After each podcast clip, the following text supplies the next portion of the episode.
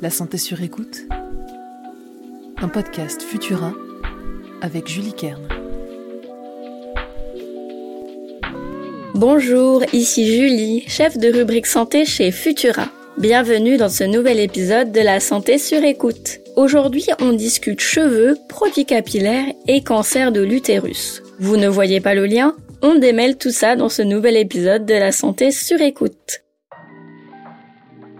Quand j'étais ado, au début des années 2000, avoir les cheveux bouclés, frisés ou texturés n'était pas vraiment tendance. Il fallait avoir les cheveux lisses comme des baguettes et des mèches blondes épaisses comme des chenilles pour être cool. Aujourd'hui, la tendance est plutôt aux cheveux souples et naturels et les tignasses texturées ne sont plus autant pointées du doigt. Enfin, ce n'est pas le cas pour toutes les femmes. Les cheveux crépus des femmes noires, surtout portés en afro, sont encore l'objet de discrimination. En conséquence, elles sont plus enclines à utiliser des produits de défrisage pour que leurs cheveux entrent dans les normes de beauté occidentales. Or, si vous avez déjà fait un défrisage, vous savez à quel point ces produits chimiques sentent mauvais et agressent le cuir chevelu. Rien d'étonnant, leur composition est loin d'être saine. Certaines molécules qu'on retrouve dans ces produits sont des perturbateurs endocriniens et des cancérigènes avérés ou présumés. Elles peuvent déréguler la sécrétion d'hormones dans le corps et favoriser l'apparition de cancers, comme celui de l'utérus par exemple, notre sujet du jour.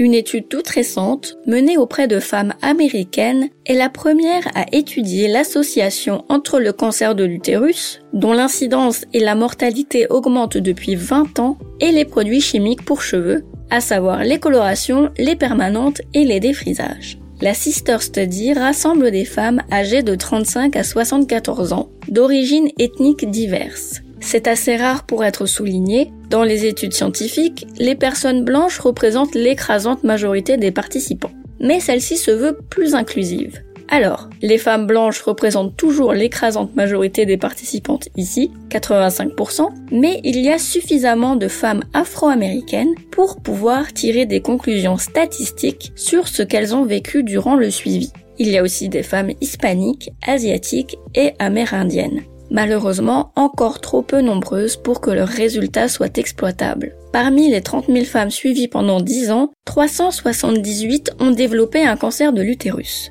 Quand on décortique leur profil et qu'on fait des calculs, on s'aperçoit que celles qui ont utilisé des produits de défrisage durant l'année passée ont 80% de risque en plus d'avoir un cancer de l'utérus que celles qui n'en ont pas utilisé.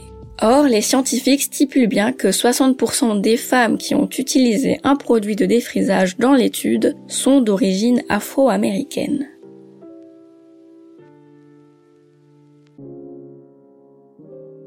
L'étude est basée sur un questionnaire, donc les scientifiques n'ont pas eu accès à la composition des produits utilisés par les participantes et n'ont pas pu identifier les molécules qui pourraient être à l'origine de cette observation. D'ailleurs, comment un produit qu'on s'applique sur les cheveux peut-il affecter l'utérus? Eh bien, les scientifiques pensent que la peau du cuir chevelu absorberait plus efficacement les produits chimiques que celle du bras, par exemple. De plus, beaucoup de techniques de défrisage, en plus des produits chimiques, nécessitent une étape où l'on chauffe les cheveux avec un lisseur ou un sèche-cheveux.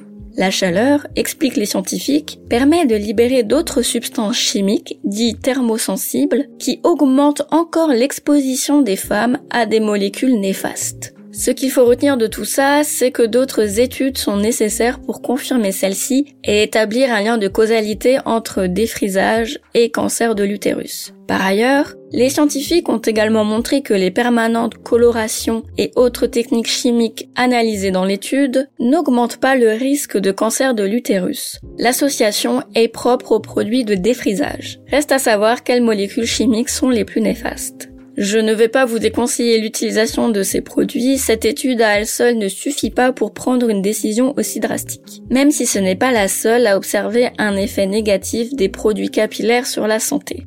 Quand vous les utilisez, gardez simplement votre santé en tête et à l'écoute.